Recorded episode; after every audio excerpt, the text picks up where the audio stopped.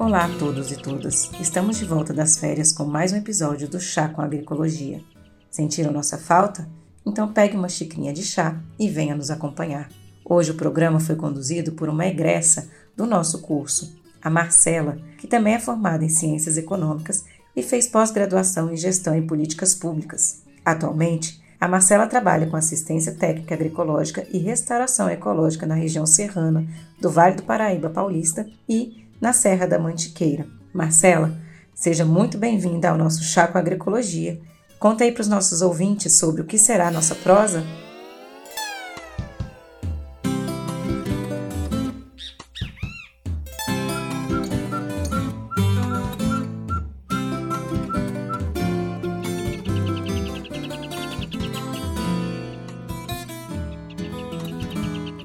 As mudanças normativas que interferem na produção de produtos de origem animal, orgânicos e agroecológicos é o tema desta entrevista com os convidados de hoje. Apresento a vocês a Júlia Neves, médica veterinária, doutora e mestre em ciência animal na área de comportamento e bem-estar animal. Ela é professora do curso superior em tecnologia em agroecologia do Instituto Federal de Brasília, o IFB. Muito obrigada por aceitar esse convite, Júlia. Obrigada a você, Marcela, pelo convite, é um prazer. E apresento também a Ângela Scosteg. Ângela Scosteg é médica veterinária pela Universidade Federal do Rio Grande do Sul, com mestrado em Ciências Alimentares no Instituto Nacional Agronômico de Paris a Ângela é especializada em pecuária orgânica, trabalhou no Ministério da Agricultura como coordenadora da Comissão Estadual de Produção Orgânica e coordenadora do GT Nacional de Produção Animal Orgânica. Atualmente é presidente do Instituto de Bem-Estar Animal, o onde coordena treinamentos e formações na área de produção animal orgânica. Muito obrigada, Ângela, por ter aceitado esse convite. Imagina, Marcela, eu que agradeço a oportunidade de estar aqui Abraço também, Júlia, parceira aí de muitos anos nessa nossa caminhada aí, procurando uma produção animal mais saudável, que trate os animais com mais ética e forneça alimentos cada vez mais saudáveis para a população, né? Prazer enorme poder estar aqui. Então, é para você que irá nos acompanhar, eu estou na moderação desse debate, organizado em parceria com o Núcleo de Estudos em Agroecologia, o NEA Candumbá, do IFB. Me chamo Marcela Berti e sou egressa deste curso.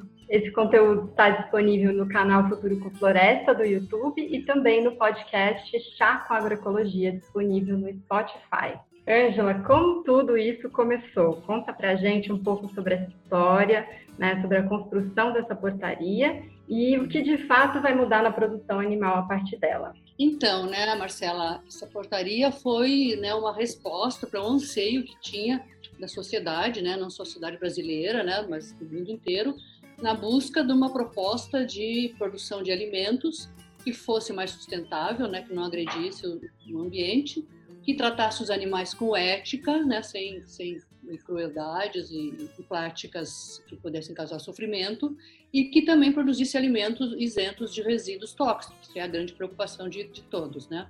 Então, essas, nessas três grandes áreas surgiu, não só no Brasil, mas no mundo inteiro, a proposta de apoiar um modelo né, sustentável, passou a chamar modelo orgânico, em que ele então estabelece normas, né? Ele estabelece normas de produção tanto da parte na parte animal quanto vegetal e para a produção atendendo todos esses requisitos, né? E bom, então essa legislação ela começou aqui no Brasil oficialmente em 2003, foi a primeira normativa, né, a lei. Depois ela em 2007 ela foi regulamentada por um decreto e depois, a partir de 2008, vieram uma série de instruções normativas regulamentando todos os setores, né? E por que, por que, que demorou tanto tempo? Né? Demorou tanto tempo porque a proposta do grupo que estava trabalhando com, a, essa elaboração das normativas, esse grupo, ele definiu que ele não queria uma postura assim dos técnicos dizendo o que, que vai ser feito e cumpra-se um canetaço, né? O grupo disse, não, nós queremos nos reunir com todo o setor com os ONGs, com os produtores, com, né, com, com, a associação, com os consumidores. Então, foi durante quatro, entre a lei e o decreto, foram quatro anos de reuniões, mais de 100 reuniões no Brasil inteiro,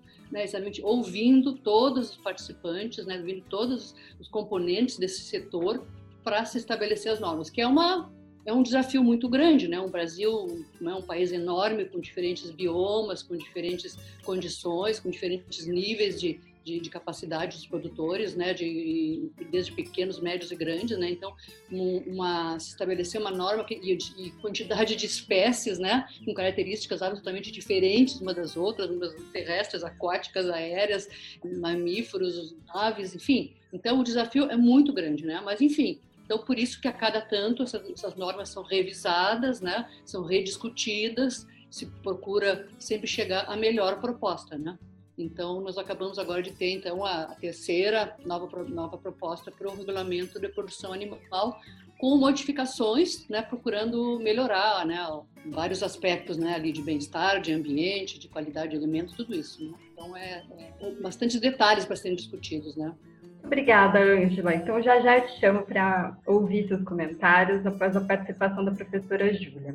Júlia, gostaria de que você falasse um pouco sobre os pontos que mais te chamaram a atenção nessa portaria, do ponto de vista do bem-estar dos animais. Ah, então, é, as primeiras legislações ela falava muito pouco, né, mais timidamente da questão do bem-estar animal, e aí tinha ainda os princípios das cinco liberdades, que já é um conceito desde 1964, né, e que já deixou de ser utilizado. A gente já teve grandes avanços na ciência do bem-estar animal, e eu acho que as normativas é, federais elas devem seguir a evolução também da ciência. Nessa nova portaria, eles agregaram, tiraram as cinco liberdades, né?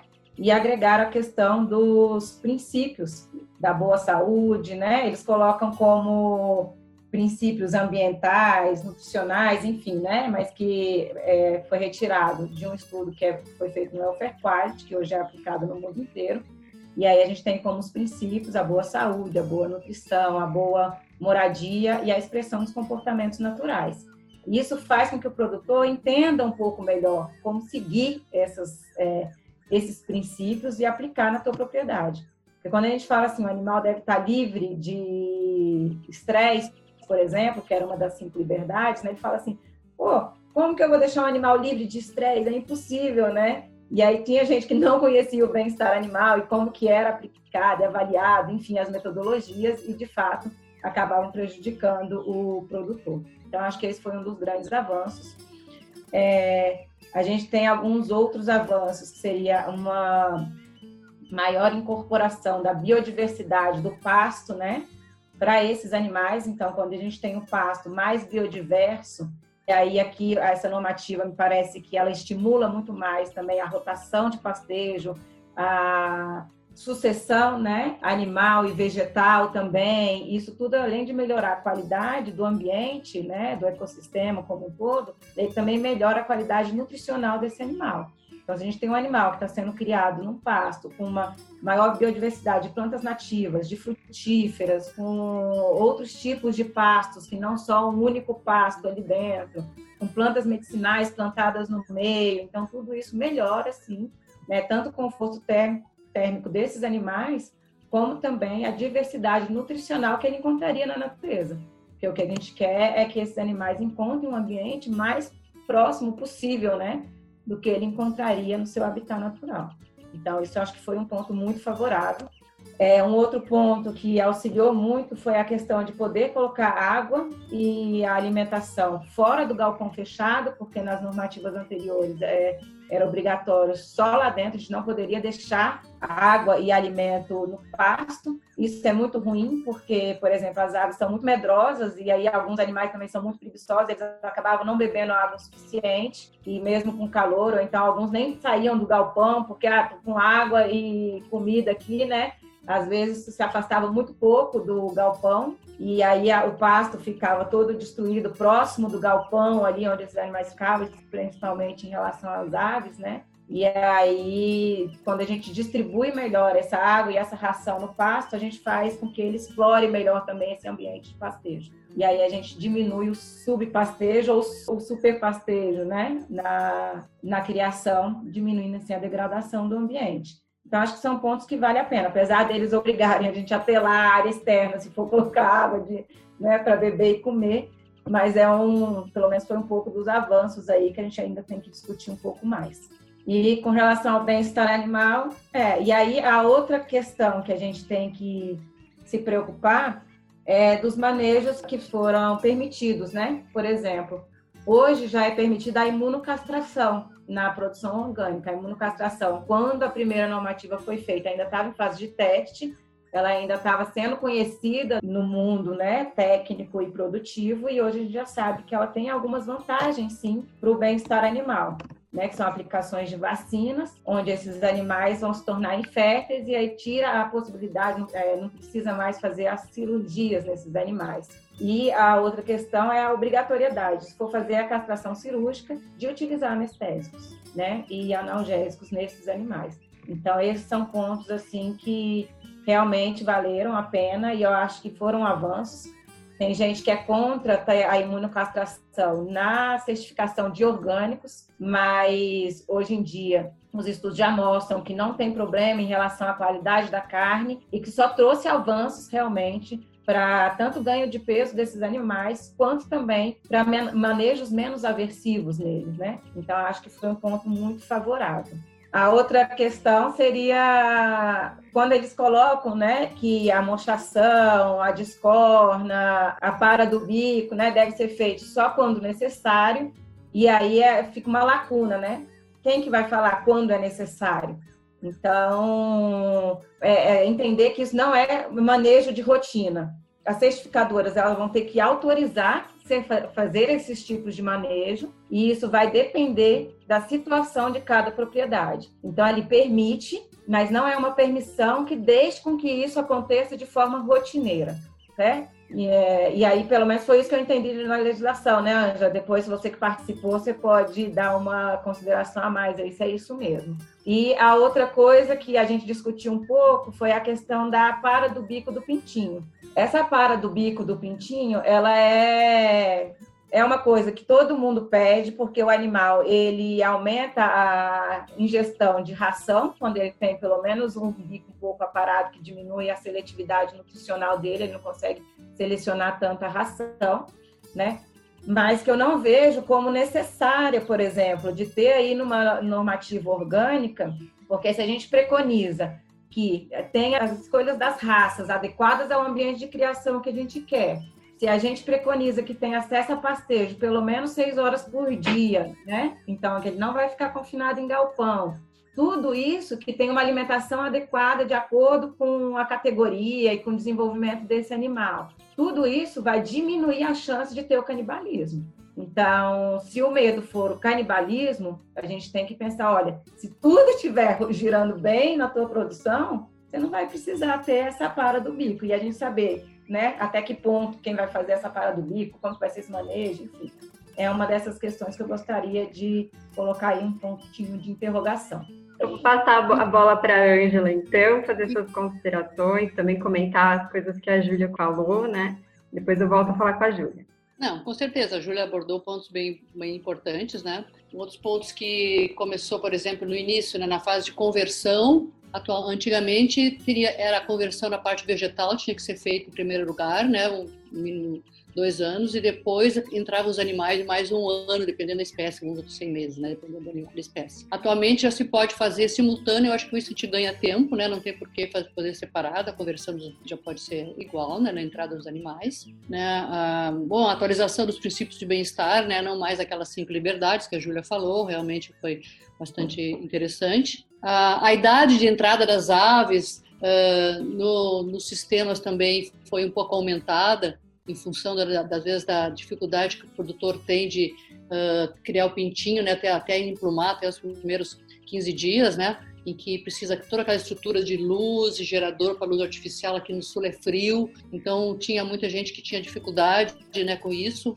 Então, se se permite que ele fique lá no, no matrizeiro, né, fique até os 15 dias, ele compra já o pintinho já mais avançado, já emplumadinho, já com vacinado, facilita também, né? A Júlia falou também dos bebedouros e comedores, realmente também vai ser muito bom para que as aves caminhem mais por todo, por todo local externo, né? Uh, outro ponto interessante foi que ficou especificado que as frutíferas podem sim fazer parte, tinha uma grande discussão, tinha gente que tinha pomar orgânico certificado e queria aproveitar para criar aves embaixo e tinha uma certa preocupação de alguns, alguns setores técnicos com a gripe aviária, com as aves silvestres, então isso aí agora foi incluído que sim, pode entrar né, árvores frutíferas, acho que foi um outro avanço também nessa visão do todo, né, essa visão do, do todo o sistema né, da, da, propriedade como um todo, né? Outro detalhe importante na parte de bem-estar foi a questão das, das, dos bezerros, né? Que agora está obrigatório que até os primeiros sete dias de idade os bezerros fiquem com a mãe ou com fêmea substituta. E isso não exclui que depois eles têm que ser aleitados igualmente até os 90 dias. Mas na primeira semana ele tem que obrigatoriamente, né, não ser ele ficar junto com a mãe. Isso também foi pensando também na, nas mães também, né? E, então foi uma foi um avanço bem interessante. Tem diversos trabalhos mostrando, né, que diminuindo o estresse do bezerro, se diminui a diarreia, se diminui uma série de problemas, se diminui a necessidade de entrar com medicamentos fortes. Tem muitos trabalhos nesse sentido. Então uh, acho que estava precisando muito nessas essas normas de melhoria do bem-estar das aves, não só pelo cuidado com o animal, mas também pela diminuição da, da, dos problemas uh, de doenças, né, fortalecimento do seu sistema imunológico e com isso revertendo, né, mais produtividade, menos custo, além do cuidado com o animal e uma produção de, né, de, de, alimentos de qualidade superior, com menos risco de resíduos, né. Uh, bom, a Júlia falou também na a, imuno, a, a castração ou vai ser imunocastração ou obrigatoriamente vai ter que usar anestésico ou analgésico, que também é um grande avanço, né? Uh, e a parte diária também, né, animais em rotação, ruminantes e suínos, a densidade agora é considerada por toda a área e não mais só a área onde eles efetivamente estão. Enfim, foram uma série de pontos, né, que obviamente sempre tem que ser melhorado, sempre é muito difícil, como eu falei, né, com tanta diversificação que nós temos, né? Mas a gente vai tentando melhorar e atender os anseios, né? Inclusive porque tem essa essa pressão enorme, né, que está tendo crescente, de que os animais degradam o ambiente, que eles, né, a questão do, do liberação de carbono e que são maltratados. Então é importante que que o consumidor, que a sociedade se dê conta que existem diversas maneiras de criar os animais, não é uma coisa só. Né? Com certeza os animais a pasto, mesmo orgânicos ou não, todos eles eles contribuem com melhoria com o meio ambiente, bem manejados, né? fertilizam o solo, comem insetos, larvas de parasitos, né? eles, eles, aumentam o seu aporte nutricional com isso. Ao mesmo tempo, então, a, a, os ganhos, né, como todos, para o bem-estar, né? Não, não, os animais são criados soltos, livres, né? não tem crueldade. Né, são uh, então isso, e, e, o alimento produzido nessas condições tem muito menos risco de resíduos, né, porque são usados muito menos produtos químicos na, na, no sistema, né, quase quase nulo, são muito muito restrito o uso, né, no sistema orgânico.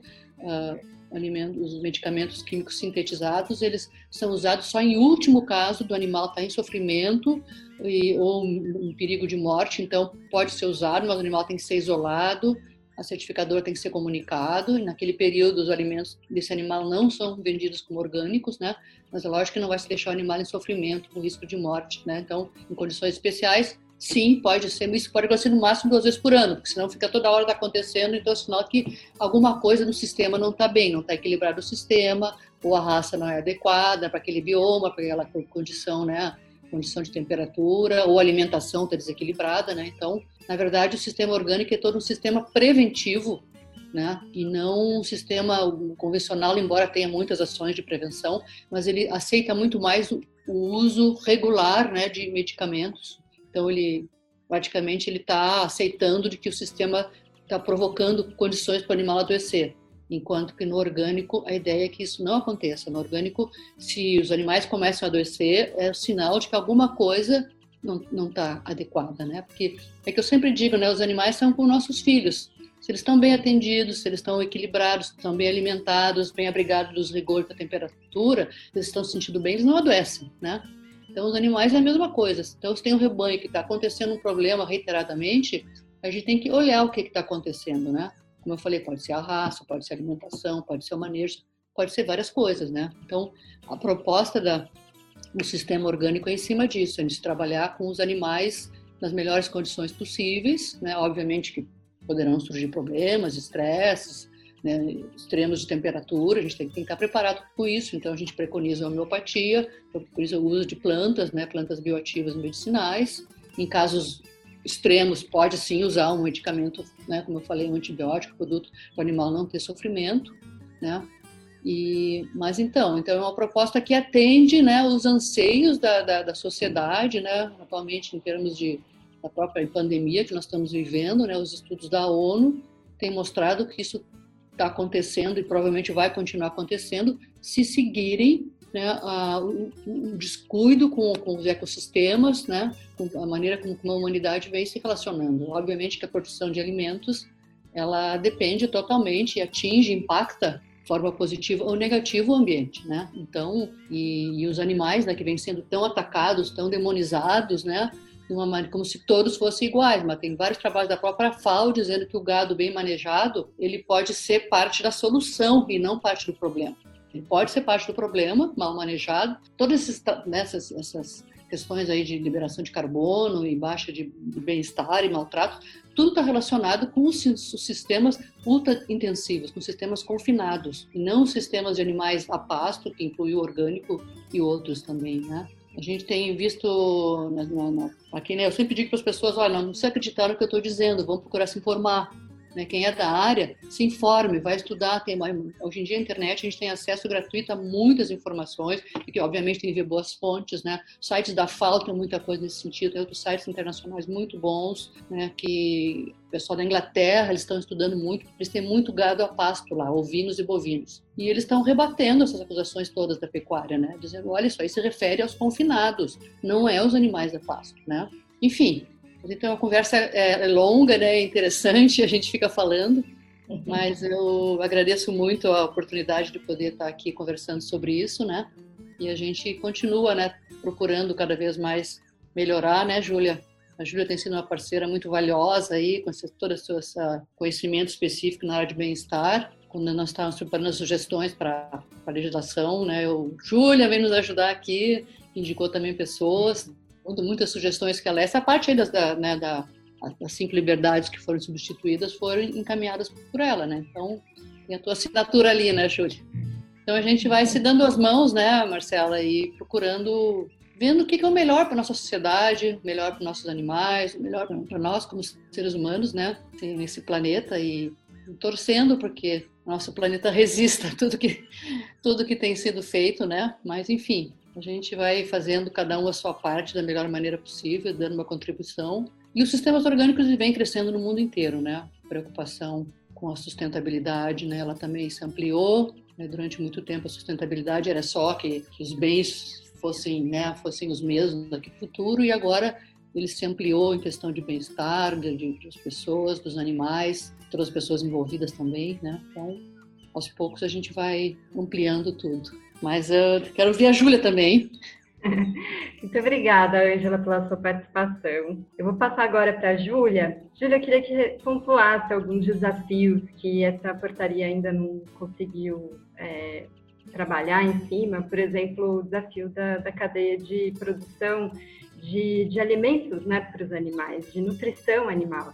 E queria que você comentasse aí esses desafios que tem pela frente ainda e agradecer mais uma vez a sua participação. É, depois eu vou fazer uns comentários em cima da fala da Ângela, mas primeiro vou é, responder aí a Marcela, né? Então, os desafios na área nutricional para a criação orgânica de animal é gigantesco. Hum, até porque a produção vegetal orgânica ainda é muito pequena, vamos colocar assim, para alimentação animal.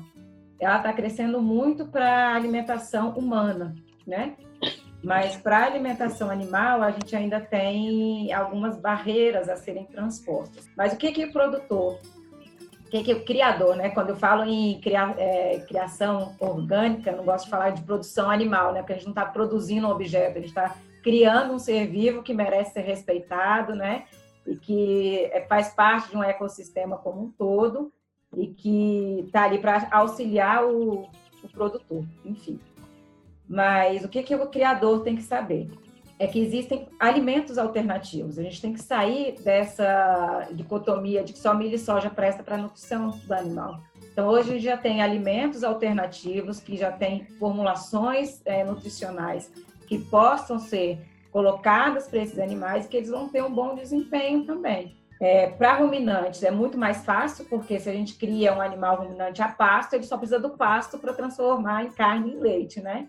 Então, por isso que a legislação é bem rígida, inclusive na quantidade de 60% de volumoso, né, de silo, enfim, o restante a pasto, é, não deixar dar ureia para esses animais, porque é sintética e a gente tem outras formas que a gente consegue melhorar a qualidade nutricional desse animal na seca. Então, o sistema orgânico de produção ele requer muito mais planejamento, né, do que um sistema convencional, que já precisa de muito planejamento. Mas nos termos nutricionais a gente ainda tem esses avanços. Eu acho que precisam ter é, talvez indicar para o Ministério da Agricultura, né, fazer cartilhas orientativas de criação animal orgânica, e aí colocando a questão do, da rotação de pasto, porque quando a gente coloca lá a rotação, a criação de aves, 0,8 metros quadrados por ave no sistema rotacional. Tá, mas quanto tempo essa ave vai ficar nesse pastejo? Ah, eu tenho aqui, meus animais eles são abatidos com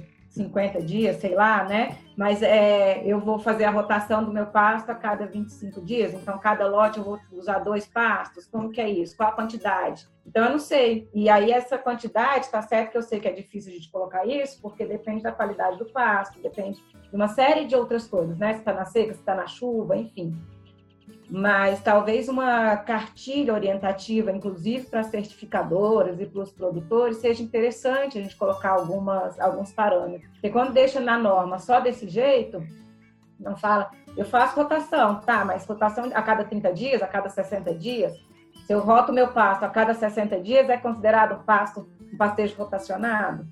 É, porque eu não estou deixando ele 12 meses no piquete, né? Mas qual o impacto que isso pode ter? Talvez tivesse que ser agregado com uma análise da qualidade do pasto, né? Ou da qualidade do solo ali, né? Da, da cobertura de solo. Não sei. Então eu senti falta, um pouco de falta de em relação a isso, quando alterou a questão do pastejo rotacionado. É maravilhoso, precisa ter pastejo rotacionado, acho que devia ser a regra, e a regra, né? Ó, só não vai ser pastejo rotacionado se a área não permitir, né? E se não permitir, quais são os impactos que você vai estar colocando aí para reduzir isso. Então, acho que seria principalmente essas situações.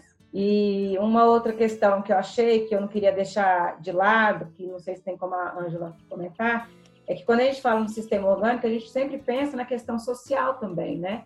Antes, a outra normativa, eu sei porque eu fiz plano de manejo para minha propriedade, né, que a gente transformou em orgânica, a gente precisava pensar na qualidade de vida do funcionário, da sua família, da região dali e agora foi suprimido nessa nova portaria, né? Eles tiraram a melhoria da qualidade de vida dos agentes envolvidos em toda a cadeia de produção orgânica. Esse item foi suprimido. Eu sei que é difícil de todos, né, da cadeia de produção orgânica, mas pelo menos do funcionário direto, a gente devia ainda manter um pouco, né, essa ligação e essa preocupação. Como você está pensando em melhorar a qualidade de vida do teu funcionário também?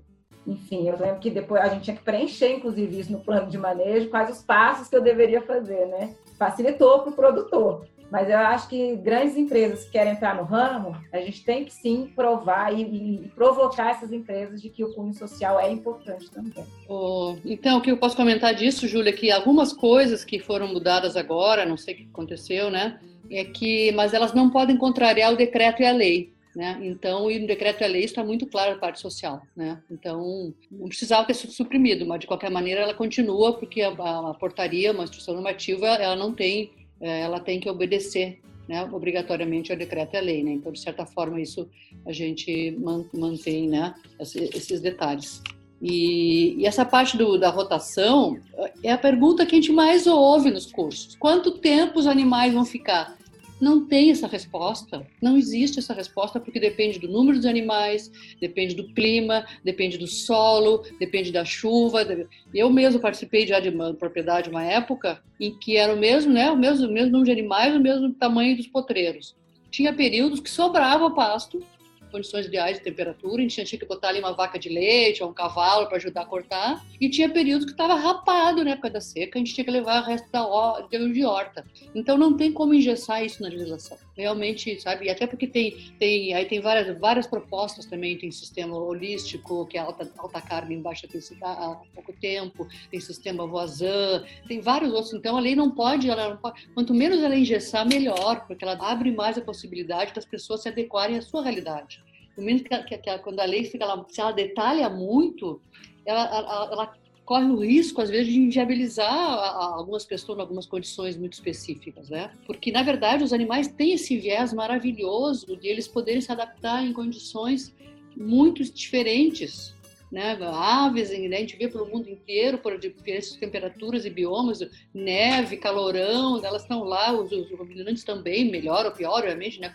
Com maior ou menor produtividade, mas eles têm essa capacidade. Inclusive, eu tenho lido textos da FAO dizendo que eles estão apostando na pecuária exatamente para se adaptar nas modificações climáticas que estão previstas de vir. Né? Enquanto que uma monocultura, por exemplo, ela está totalmente é aquela questão, produtividade altíssima, mas a resiliência é zero. Em condições ideais é maravilhoso. Agora aconteceu um problema, vem uma praga, ou vem uma seca, ou vem uma geada, alguma coisa fora do padrão, acabou, né? Enquanto que os animais têm essa capacidade, né, maravilhosa de se adaptar.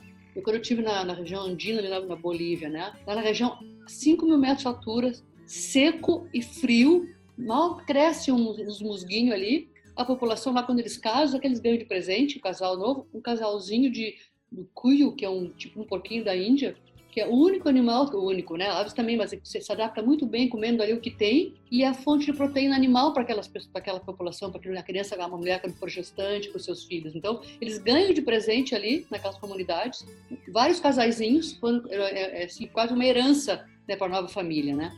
Então isso aí mostra assim a, enorme uh, importância do, do, dos animais nesse contexto do planeta de atingir pessoas de diversos padrões econômicos, diversos extremos né, de biomas, de temperaturas, né? Os animais têm muito essa capacidade. Então, e nós ali, como tutores deles, né? Tomara que a gente tenha, né, a sabedoria de tratá-los bem, né? Tratá-los que eles minimamente, né, se estejam melhores, porque eles, como eu falei, eles são como crianças, eles estando bem, eles não não têm não têm maiores problemas de saúde nem de nada, né?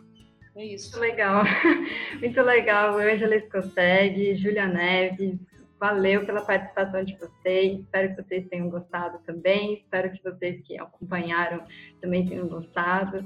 E na próxima a gente vai fazer discussão sobre, sobre a produção vegetal também. Até eu mais. aproveito para colocar né, o Instituto Bem-Estar à disposição, ah, claro. que uhum. informações, né, nós temos o portal Animais, Animais Ecológicos, né, uh, www.ibem.bio.br, depois a gente pode incluir ali, né? Posso colocar no comentário. uma biblioteca especializada, né? Então, a gente tem recebido assim, um número crescente de pessoas que querem mais informações. Agora mesmo nós estamos com um questionário de, de avaliação né, de, de, de informações é, sobre essa parte toda animal.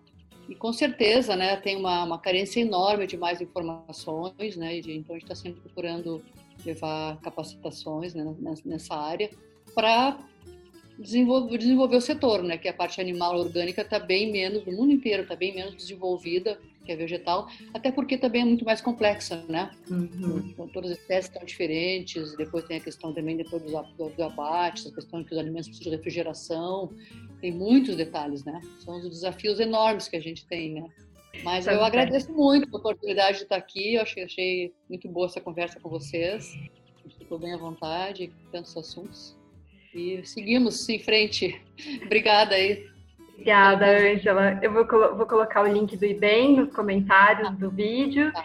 E, Júlia, você quer falar mais alguma coisa para a gente encerrar? Quero só agradecer, Marcela, a participação aí, que foi excelente mesmo né, e convidar também os estudantes a conhecerem o curso de agroecologia do Instituto Federal de Brasília, em Campos Planaltina. A gente tem a página no Facebook, que é Agroecologia FB Planaltina, né, para trocar ideias também com os nossos estudantes. E deixar um recado que eu acho que o que devia ser a regra era a produção orgânica, né, e não a produção convencional. E aí a orgânica tem que se barrar de tantas coisas, né? Colocar tantas cercas que às vezes fica difícil da gente produzir da forma correta. E o que faz de forma errada está tudo livre e poluindo e gerando caos no mundo. E aí a culpa fica sendo dos animais e da agropecuária, que na verdade tem como ser feita de forma correta. Né? Então acho que às vezes a gente tem que ligar aí tanto os produtores quanto nós consumidores que tipo de alimento que eu quero na minha mesa, né? Que tipo de produção de alimento que eu quero e que tipo de criação animal eu quero. E aí a gente fazer essa mudança, tanto nos nossos hábitos, quanto também começar a forçar o governo para que a regra seja uma criação justa, né, é, que não polua e que ajude socialmente, economicamente, né, e também ambientalmente o planeta. É isso. Muito obrigada. Então, até a próxima.